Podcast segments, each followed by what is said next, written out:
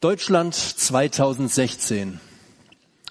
Die Ziele der Deutschen für das Jahr 2016 wurden von einem Meinungsforschungsinstitut erfragt und rund 2000 Teilnehmer haben daran teilgenommen an dieser Umfrage. Oberstes Ziel ist mehr Zeit haben, zuerst für sich selber, dann für Freunde und an dritter Stelle für die Familie. Es kommt immer mehr auf uns zu und wir selber, wir kommen dabei oft ein Stück zu kurz. Also mir ist das sehr sympathisch mit diesen Zielen, das passt irgendwo so zu mir. Nach dem Wunsch, mehr Zeit zu haben, kommt dann an nächster Stelle finanzielle Rücklagen bilden. Die Mehrheit der Bevölkerung sucht sich also eine finanzielle Absicherung. Vielleicht investiert man ein bisschen Geld in Immobilien oder in Grundstücke, um unabhängig zu sein. An zehnter Stelle kommt dann das Ziel, sich ehrenamtlich zu betätigen. Nur 13 Prozent der Deutschen haben sich das vorgenommen. Jerusalem, 33 nach Christus. Eine sich rasant ausbreitende Lehre gewinnt immer mehr Anhänger, das Christentum. Tausende gehören bereits zur Gemeinde und es werden täglich mehr. Ihre Ziele? Mehr Zeit in die Gemeinde, den Glauben und den Gott investieren. Tägliche Gottesdienste, Besuche. Niemand sucht Zeit für sich selber, sondern im Mittelpunkt stehen Gott und die Gemeinschaft, also die anderen. Zu den weiteren ganz persönlichen Zielen gehört großzügiges Spenden, damit die Gemeinschaft unabhängig ist, finanziell unabhängig ist und überall helfen kann, wo es Mangel gibt. Diese Ziele stehen im ganz harten Kontrast zu den Zielen der Deutschen für 2016. Bei uns stehen wir im Mittelpunkt. In der ersten Christengemeinde stand Gott im Mittelpunkt und die Gemeinde, die Glaubensgeschwister. Dann ist für uns die finanzielle Absicherung sehr wichtig und in der ersten Christenheit dagegen, da gab man seinen Besitz weg, um notleidenden Menschen aus der Gemeinde helfen zu können. Und sich irgendwo ehrenamtlich zu engagieren, kommt in Deutschland nur für wenige in Frage. In Jerusalem engagierte sich irgendwie die ganze Gemeinde. Wir wollen uns heute Abend drei Fragen stellen. Warum werden Menschen durch das Christentum so verändert? Wie können Christen so verändert werden? Und warum sind dann nicht alle Christen so verändert? Ich möchte eine Beschreibung der Gemeinde in Jerusalem aus der Apostelgeschichte lesen, aus Kapitel 4 ab Vers 32. Die ganze Schar derer, die an Jesus glaubten, hielt fest zusammen. Alle waren ein Herz und eine Seele. Nicht ein einziger betrachtete irgendetwas von dem, was ihm gehörte, als sein persönliches Eigentum. Vielmehr teilten sie alles miteinander, was sie besaßen. Vollmächtig und kraftvoll bezeugten die Apostel, dass Jesus der auferstandene Herr ist. Und die ganze Gemeinde erlebte Gottes Gnade in reichem Maß. Es gab unter ihnen auch niemanden, der Not leiden musste. Denn wenn die Bedürfnisse es erforderten, verkaufte, verkauften diejenigen, die ein Grundstück oder ein Haus besaßen, ihren Besitz und stellten den Erlös der Gemeinde zur Verfügung indem sie das Geld vor den Aposteln niederlegten. Davon wurde dann jedem das zugeteilt, was er nötig hatte. Einer von denen, die den Bedürftigen auf diese Weise halfen, war Josef, ein Levit von Zypern, den die Apostel Barnabas nannten. Barnabas bedeutet, der, der andere ermutigt. Josef verkaufte ein Stück Land, das ihm gehörte, und stellte das Geld, das er dafür bekam, der Gemeinde zur Verfügung, indem er es vor den Aposteln niederlegte. Wir wollen uns nun an die erste Frage begeben. Warum werden Menschen durch das Christentum so verändert?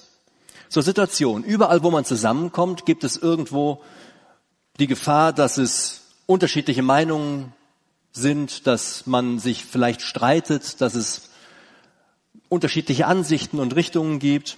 So war das auch bei den Juden der damaligen Zeit. Die waren auch so ein Stück weit zerstritten. Da gab es die unterschiedlichsten Richtungen. Da gab es die Pharisäer, da gab's die Sadduzäer, die Essener, da gab's die Zeloten und irgendwelche anderen Gruppierungen, die sich alle irgendwo uneins waren und über unterschiedlichste Dinge gestritten haben. Und gerade dagegen hob sich die Christenheit ab, indem sie ein Herz und eine Seele waren. Sie hielten fest zusammen. Es gab keinen Streit unter ihnen, weder theologische Kämpfe noch irgendwelche Machtkämpfe wurden ausgetragen. Niemand erhob sich über den anderen. Niemand wollte besser oder wichtiger sein. Ihre Haltung so zueinander, die war schon ganz besonders. Aber noch beeindruckender war, dafür, war, dass sie dafür sorgten, dass in ihrer Gemeinde niemand Not leiden musste. Stellt euch vor, hier ist irgendeiner dabei, dem fehlt es an irgendwelchen ganz grundlegenden und wichtigen Sachen, die er sich nicht leisten kann. Und das ist kein Problem, weil die anderen zusammenlegen und das einfach bezahlen. Das, was nötig ist, einfach bezahlen. Das ist schon etwas ganz Besonderes. Da haben die Leute das, was sie besaßen, verkauft, damit der andere das bekommen kann, was er nötig hatte. Vorbild war für sie Gottes Liebe. Gottes Liebe, die er uns bewiesen hat, indem er Jesus Christus für uns gegeben hat. Und dem wollten sie nacheifern. Jesus Christus erklärte einmal einem Theologen in ein paar wenigen Sätzen die Gebote Gottes. Er hat sie zusammengefasst und sagt in Matthäus 22, du sollst den Herrn, deinen Gott lieben mit deinem ganzen Herzen und mit deiner ganzen Seele und mit deinem ganzen Verstand. Das ist das größte und das erste Gebot. Das zweite aber ist ihm gleich. Du sollst deinen Nächsten lieben wie dich selbst. An diesen zwei Geboten hängt das ganze Gesetz und die Propheten. Die neu entstandene Gemeinde, die bewies ihre Liebe zu Gott daran, dass sie sich an sein Wort gehalten haben. Und ihre Nächstenliebe bewiesen sie in dieser Selbstlosigkeit, die sich dort unter ihnen ausgebreitet hat, indem sie das weggaben, was sie nicht dringend brauchten, damit andere das hatten, was sie brauchten. Sie konnten das einfach nicht ertragen, dass die anderen Mangel hatten. Das ist ja schon irgendwie eine ganz besondere Sache. Den Nächsten lieben wie sich selbst bedeutet, ihm das zu gönnen, was ich auch habe. Das ist schwierig. Also wenn ich was richtig Schickes habe und der andere braucht etwas, dann zu sagen, komm, da verzichte ich mal eben drauf. Warum leben Menschen plötzlich so verändert? Was ist da passiert? Was hat diese Menschen so verändert? Warum ist es bei ihnen anders gewesen wie bei den anderen Leuten? Nirgendwo im Neuen Testament wird befohlen, dass Christen ihren ganzen Besitz der Gemeinde abtreten müssen. Also wir haben hier so Formulare ausgelegt, wenn ihr die unterschreibt, dann gehört alles uns. Das gab es damals nicht und das sollte es auch heute so nicht geben. Es gab auch in Jerusalem keine Gemeindeordnung, die irgendwas in dieser Richtung verlangte. Ein bekannter Bibelschullehrer hat einmal gesagt, wenn Herzen vor Liebe zu Christus brennen, dann werden sie auch zur Liebe untereinander bewegt. Stammt von William MacDonald. Ich will das mal eben an einem Beispiel erklären. Wenn ich eine neue Spielekonsole habe, also nehmen wir mal an, ich hätte eine, dann brenne ich natürlich dafür. Neu auspacken, staunen, anschließen, noch mehr staunen. Und dann vergesse ich alles andere drumherum, dann beschäftige ich mich damit, alles andere wird plötzlich unwichtig, weil ich etwas Neues habe. Kennt doch jeder von uns irgendwo. Der eine hat sich einen neuen Grill gekauft, der andere ein Smartphone, der nächste brennt so total für sein neues Auto. Das hat dann den hohen Stellenwert im Leben, der so hoch ist, dass alles andere ein bisschen verdrängt ist. Vielleicht kennt ihr das noch viel besser, wenn ihr euch verliebt habt. Dann hat euer Partner plötzlich einen total hohen Stellenwert und alles andere ist total unwichtig. Termin mit den Freunden wird abgesagt, das Lernen für die Schule ist überflüssig, die Familie hat auch keinen Anspruch mehr an euch. Der Partner steht im Mittelpunkt. Alles andere ist absolut unwichtig. Der Partner hat den ersten Platz. Ihr wisst, worauf ich hinaus will. Wenn Jesus Christus in unser Leben gekommen ist, wenn wir ihn als unseren ganz persönlichen Retter erkannt haben, dann wird alles andere plötzlich in unserem Leben unwichtig. Dann hat es gar keinen hohen Stellenwert mehr, sondern er steht vor unseren Blicken in unserem Mittelpunkt, in unserem Zentrum. Haben wir im ersten Lied gesungen. Und wenn er es in seine Gemeinde aufnimmt, dann steht natürlich er und die Gemeinde an erster Stelle. Da muss man keine Regeln aufstellen, da muss man auch keine Gesetze erlassen oder sonst irgendetwas. Wer Jesus Christus liebt, der liebt auch die Gemeinde.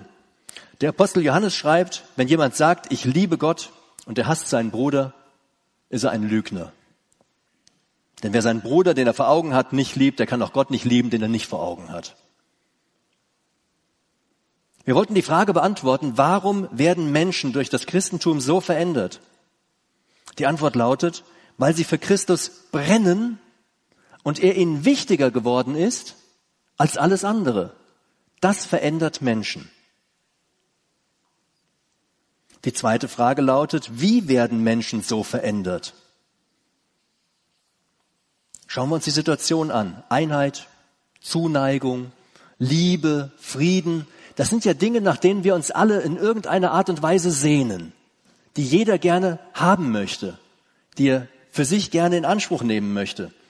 Aber das ist total schwer zu finden. Wenn wir so in die Welt hinausschauen, dann sehen wir überall, dass die Menschen sich uneins sind. Das totale Gegenteil von Frieden, Krieg, Differenzen, Streitereien, Auseinandersetzungen. Überall schlagen sich Menschen gegenseitig den Kopf ein.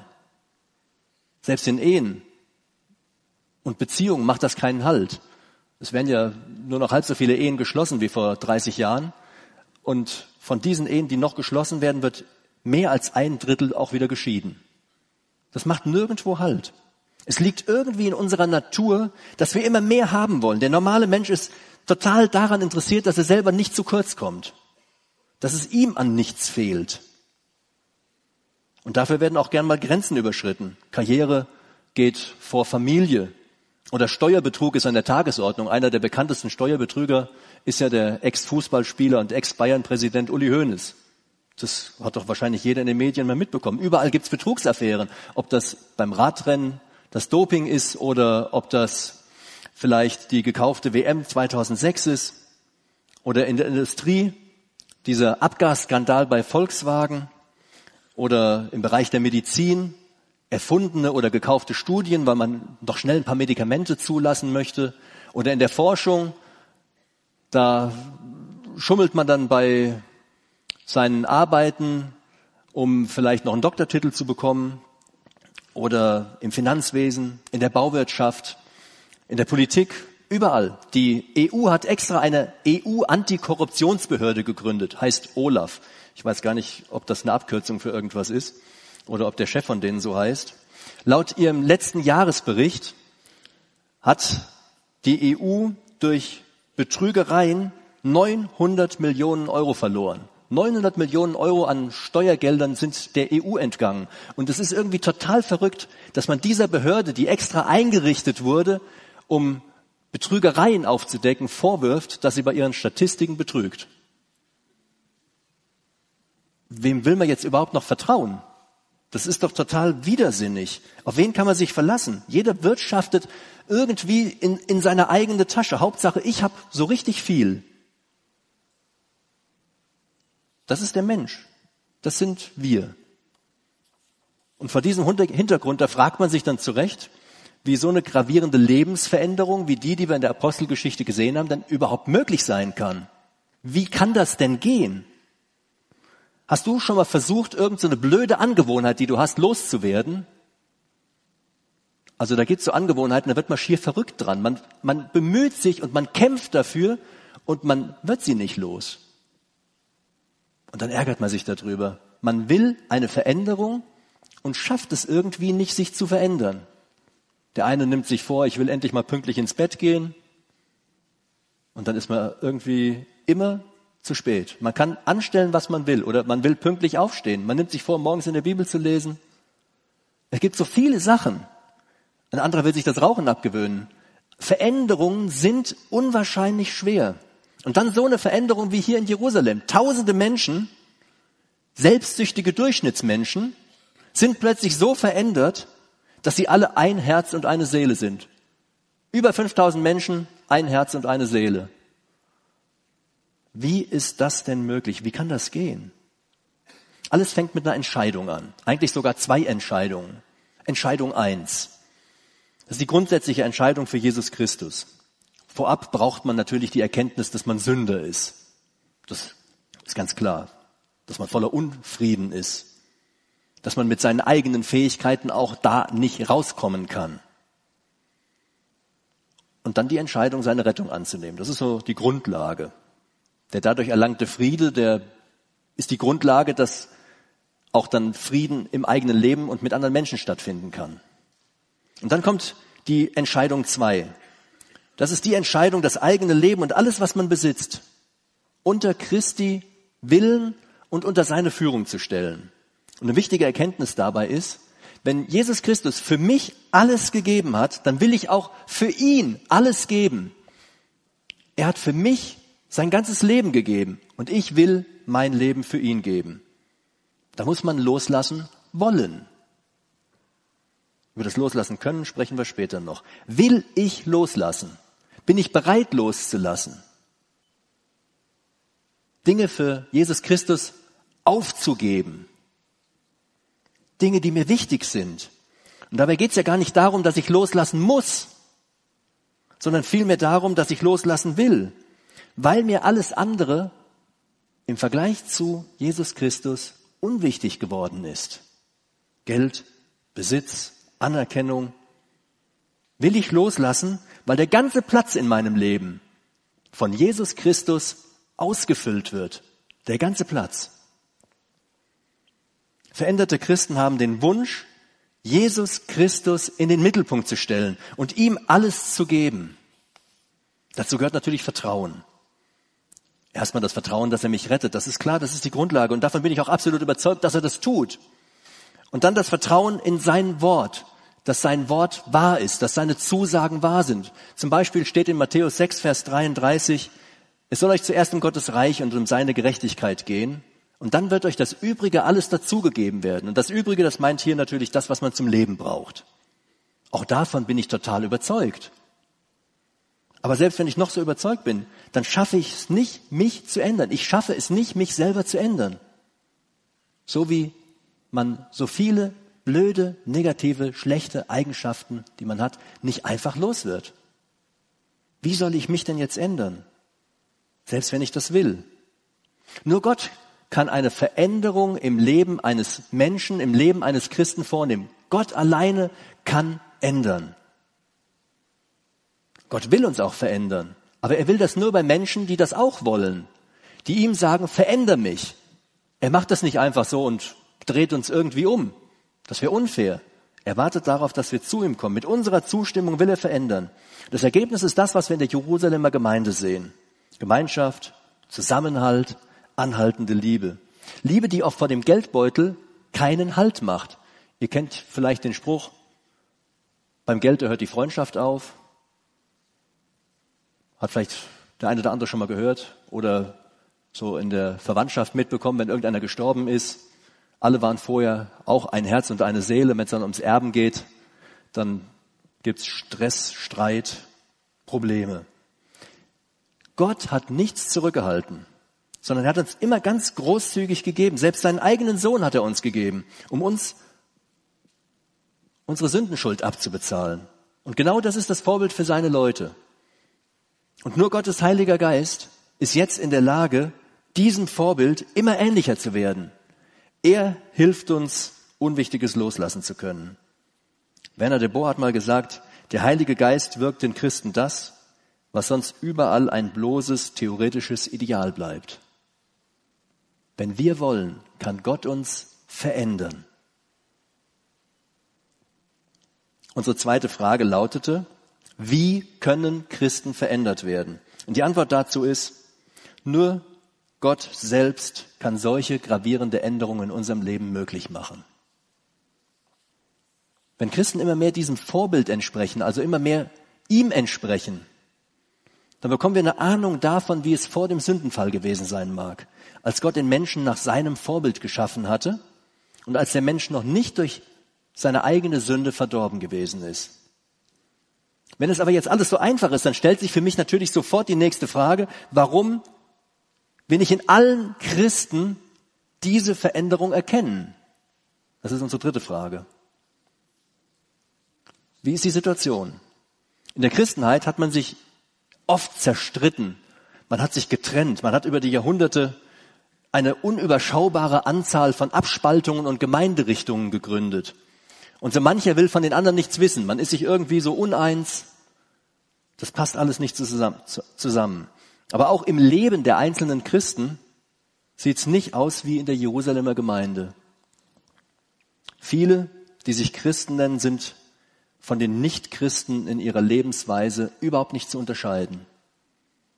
Wenn man die auf der Straße trifft oder in ihrem Leben beobachten würde, merkt man das gar nicht, dass sie Christen sind. Christsein ist kein Lebenskonzept, sondern es ist für viele irgendwie nur so ein Zusatzangebot. Im eigenen Leben kommt man selber zuerst und der Rest, der wird dann mit so einem gewissen Maß an Religiosität aufgefüllt. Wenn man so am Ende der Woche noch ein bisschen übrig hat an Zeit, kann man ja noch mal in Gottesdienst gehen. Christsein wird irgendwie zum Event, zur Freizeitbeschäftigung, zu einer Freizeitbeschäftigung unter vielen anderen Freizeitbeschäftigungen. Christsein ist cool, aber Herr über das eigene Leben, boah, da will ich selber noch ein bisschen was mitsprechen. Herr über das eigene Leben will ich dann selber sein. Dann sucht man sich vielleicht eine Glaubensrichtung, wo man sich irgendwie selber ausleben kann. Die Möglichkeiten bietet sich so zu entfalten, wie man das gerne möchte. Und wenn es nicht passt, dann geht man nicht mehr hin oder man wechselt einfach. Ist ja gerade bei uns in unserer Region so einfach bei so vielen Gemeinden, die es gibt. Und wenn die Bibel nicht mehr passt, dann diskutiert man das auch einfach weg. Man beruft sich auf die Wissenschaft, auf gesellschaftliche Veränderungen, auf Gleichberechtigung oder auf, auf was auch immer. Und natürlich, natürlich gibt es auch die andere Seite an Christen. Das ist, das ist ganz klar. Nicht alle Christen sind so. Es gibt die, denen Gott total wichtig ist. Es gibt die, die ihn Herr über ihr Leben sein lassen, die versuchen, nach seinem Wort zu leben. Es gibt sie wahrscheinlich in allen Glaubensgemeinschaften, vielleicht in einem besonders großen Maß bei der eine Million evangelikaler Christen, die wir in Deutschland haben. Erschreckend ist, dass sich 50 Millionen Deutsche Christen nennen. Und die meisten von ihnen haben wahrscheinlich nicht eine Errettung erlebt. Und noch erschreckender ist, dass man bei denen, die eine Errettung erlebt haben, oft nichts von dem sieht, dass sie errettet sind, dass sie in ihrem Leben Christus wohnen haben. Unser Wohlstand, den wir haben, der führt nicht vielleicht dazu, dass wir besonders viel helfen, dass wir besonders viel spenden, dass wir besonders viel weitergeben, dass wir besonders viele Menschen unterstützen, sondern er führt irgendwie dazu, dass wir uns noch viel mehr auf uns selber konzentrieren. Dass wir uns noch mehr abkapseln von den anderen. Wir haben ja alles. Wir können uns ja alles leisten. Wozu brauche ich denn andere? Glaube ist dann oft doch nur ein Lippenbekenntnis. Es folgen keine Veränderungen. Es folgen keine Taten. Jakobus schreibt in seinem Brief, dann ist der Glaube tot. Warum ist das so? Warum unterscheiden sich so viele Christen so stark von dem, was in der Bibel aufgezeichnet ist? Finden Sie ein biblisches Leben etwa nicht erstrebenswert? Nichts, nach dem man sich ausstrecken möchte, wo man sagt, wow, so, so will ich leben, genau so. Sie sind der Meinung, die damaligen Christen sind vielleicht ein bisschen dumm. Was die gemacht haben, das ist ja irgendwie nicht zeitgemäß. Das ist totaler Schwachsinn. Das hat garantiert nicht funktioniert. Oder vielleicht sagt man, die Zeit ist einfach überholt. Das war zwar damals so, damals war das auch alles gut, aber heute ist halt eine andere Zeit. Heute macht man das alles anders. Oder steht ja nirgendwo, dass wir das nachmachen müssen. Also sagen wir, cool, was die damals gemacht haben. Note eins, Aber betrifft mich ja nicht. Vielleicht kommt doch der eine oder andere mal bei einer Bibelstelle, die er liest, auf die Idee und denkt sich, hm, ist wahrscheinlich nicht so gut ins Deutsche übersetzt. Das kann gar nicht so streng gemeint sein.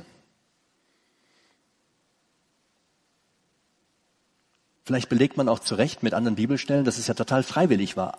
Also, dass sie alles weggegeben haben, dass sie ihr Zeug verkauft haben, das war ja freiwillig. Und dann kann mich auch keiner zwingen, dass ich irgendetwas weggebe. Wer Gottes Wort liest, der sucht vielleicht das ein oder andere Mal nach Ausreden, um nicht so leben zu müssen, wie es da beschrieben ist. Ich habe mich dabei auch schon ertappt. Dann liest man da so drüber und denkt sich, hm, da müsstest du eigentlich was ändern. Aber Liest du vielleicht einen anderen Tag nochmal. Vielleicht liegt es einfach daran, dass wir Angst haben, uns zu verändern. Die Angst, dass wir Dinge verlieren, dass wir Menschen verlieren, dass wir Sachen loslassen müssen, dass wir Kontakte zu anderen verlieren. Man kann auch eine total andere Haltung übernehmen, wenn man das Wort Gottes liest.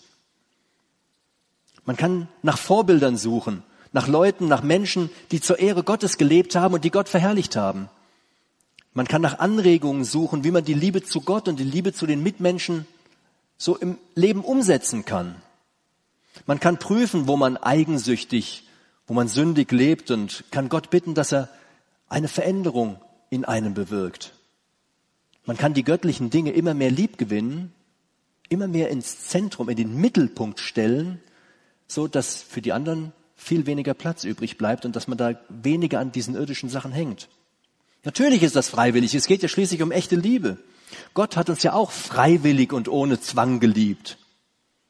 Niemand hat zu Gott gesagt, also du musst aber jetzt die Menschen lieben. Da war doch nichts Liebenswertes. Und er hat uns trotzdem geliebt, ganz freiwillig. Und auch wir sollten ihn dafür freiwillig und auch ganz ohne Zwang lieben. Dabei geht's ja nicht nach einer Liste. Beten, Bibel lesen, evangelisieren, spenden, besuchen und lauter so eine Sachen. Das ist ja keine Liebe, wenn wir so eine Liste haben, das, das und das und das musst du abarbeiten. Es geht darum, wenn unser Herz mit Jesus Christus gefüllt ist, dann lieben wir. Es wäre falsch gedacht, wenn man einfach alles kopiert, was man da sieht in der Bibel und, und sagt, da müssen wir jetzt eine Regel aufstellen und das müssen wir auch alle so machen. Wenn du dich in einen anderen Menschen verliebst, dann hast du ja auch nicht irgendwo so eine Checkliste, wo du sagst, äh, ich muss jetzt erstmal eine SMS schreiben und in den Arm nehmen und noch so ein paar Sachen. Liste abarbeiten. Wenn man verliebt ist, arbeitet man keine Listen ab. Da fragt man nicht nach, hier, sag mal, mache ich das alles richtig hier? Ich bin total verliebt und kannst du mir noch mal sagen, Punkt drei weiß ich nicht mehr so genau, wie setze ich denn das um? Äh, nee, Liebe funktioniert nicht nach Regeln. Liebe funktioniert aus Liebe, weil man verliebt ist in den anderen. Die Mitglieder dieser riesigen christlichen Gemeinde in Jerusalem, denen ging es bei allem, was sie taten, um zwei Punkte habe es ja schon mal genannt. Erstens um die Liebe zu Gott und zweitens um die Liebe zum Nächsten. Die hatten keine Angst, sich zu verändern, keine Angst, irgendwas zu verlieren. Denn sie haben ja durch das, was sie taten, den Herrn gewonnen, seine Gegenwart. Und sie haben die Gemeinde gewonnen, die Glaubensgeschwister, die ihnen unwahrscheinlich wichtig geworden sind.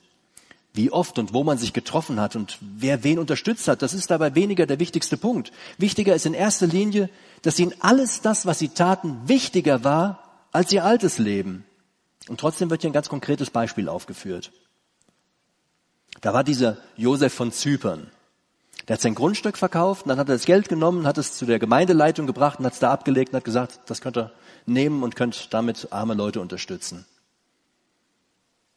Dass er die Liebe Gottes erfahren hat, das war ihm scheinbar viel wertvoller als das Grundstück, und könnt ihr euch vorstellen, also Jerusalem war damals schon eine Großstadt. Also wenn einer hier so ein Grundstück in Vonhausen, wo ich herkomme, hat,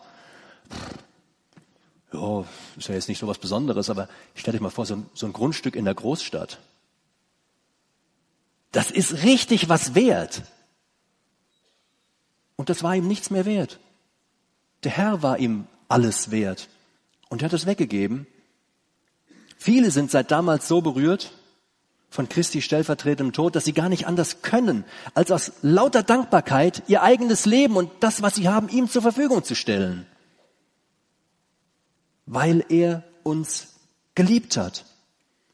Einer von ihnen ist Johannes, der hat in seinem Brief geschrieben, 1. Johannes 3, Vers 16, was Liebe ist, haben wir an dem erkannt, was Jesus getan hat.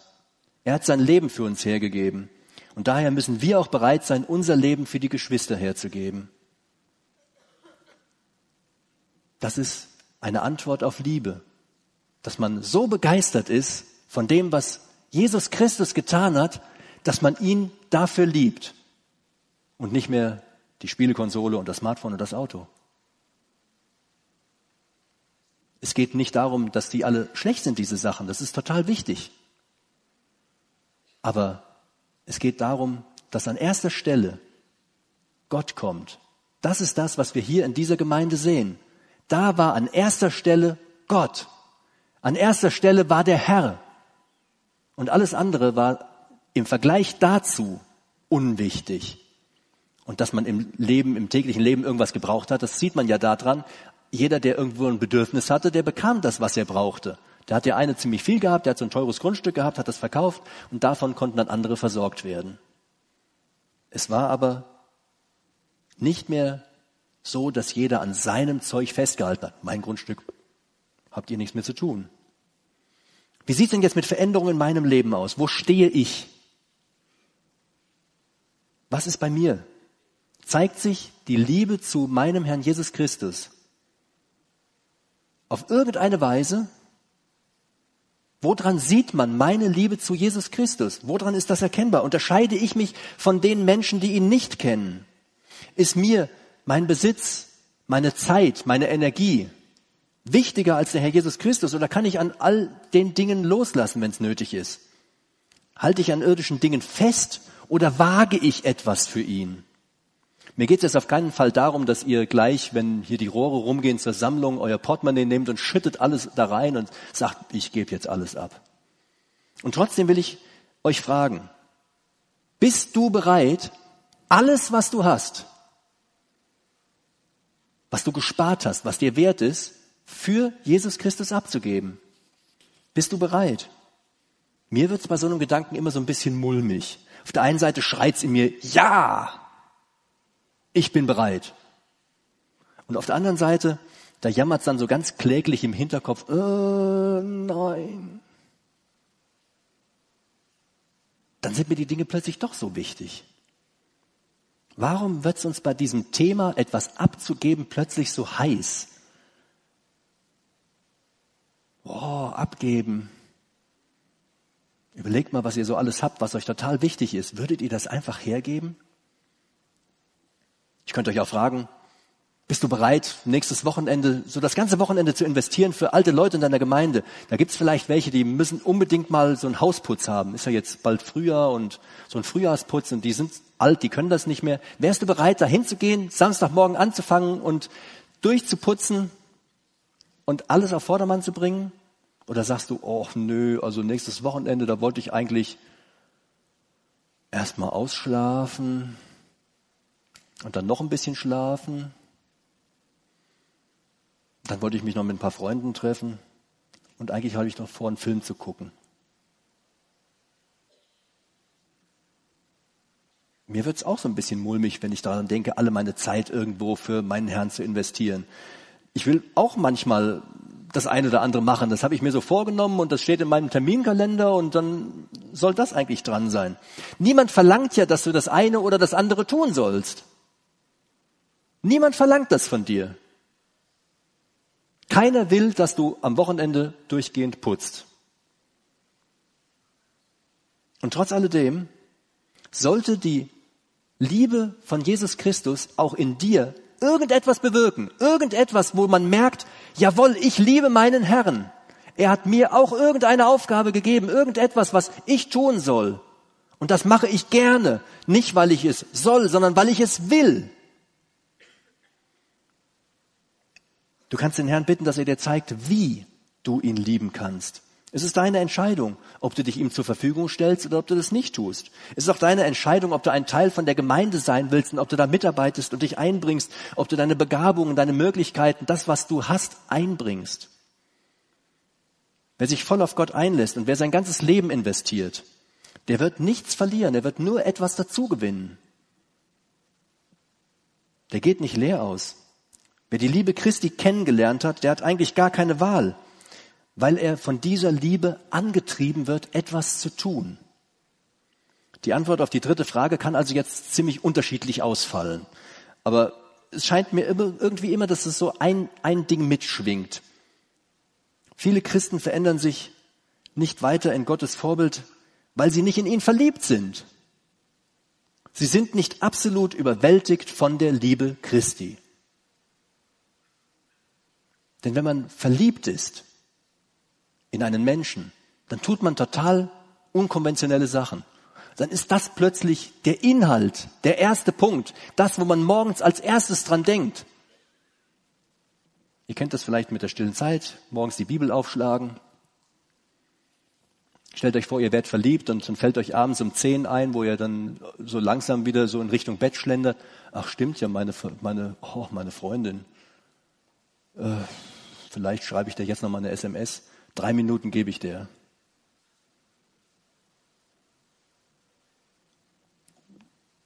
Wenn man verliebt in Gott ist, dann steht er an der ersten Stelle. Das ist wie in einer Beziehung ein Verliebtsein. In Jerusalem, da lebte man die Liebe zu Gott. Das war sichtbar, die Liebe zu Gott, die Liebe zum Nächsten. Die ganze Gemeinde war vom Heiligen Geist verändert. Und durch ihr außergewöhnliches Verhalten hatte diese Gemeinde einen außergewöhnlichen Ruf. Und auch einen total großen Zulauf. Da kamen immer mehr Menschen dazu. Immer mehr Menschen, die sich bekehrt haben. Und die Gemeindeleiter, die hatten die Möglichkeit, mit Nachdruck überall das Evangelium zu predigen. Ganz besonders diese praktische und erkennbare Nächstenliebe hat auf Außenstehende eine total große Wirkung. Und das war auch Jesus Christus, unwahrscheinlich wichtig. Er hat seinen Jüngern erklärt, daran werden alle erkennen, dass ihr meine Jünger seid, wenn ihr Liebe untereinander habt. Gott gefiel, dass die Menschen so gelebt haben und er hat das gesegnet. Große Gnade war auf ihnen allen, lesen wir im Text. Wenn du mehr mit Gott erleben möchtest, dann beschäftige dich einfach intensiv mit seiner Liebe, damit in dir auch ein Feuer der Liebe entzündet wird, dass dein Leben verändert wird. Wenn Gott uns verändert, dann müssen wir keine Angst haben, weil er uns reich segnen wird. Wenn wir irgendetwas für ihn geben, er wird uns reich segnen. Lass dich von Gott verändern. Ich möchte noch beten, wir stehen dazu auf.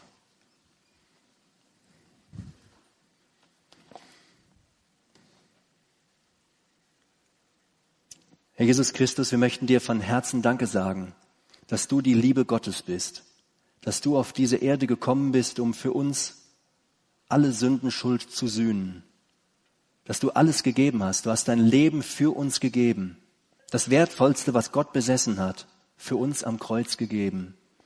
Ach Herr, entfache doch eine Liebe in unseren Herzen, die dich dafür liebt und die dich an die erste Stelle in unserem Leben stellt dass auch in unserem Leben auf irgendeine Art und Weise diese Liebe sichtbar wird, so dass andere Menschen auch noch dahin finden können. Wir sagen einfach Danke dafür, dass wir um deine Hilfe wissen dürfen. Amen.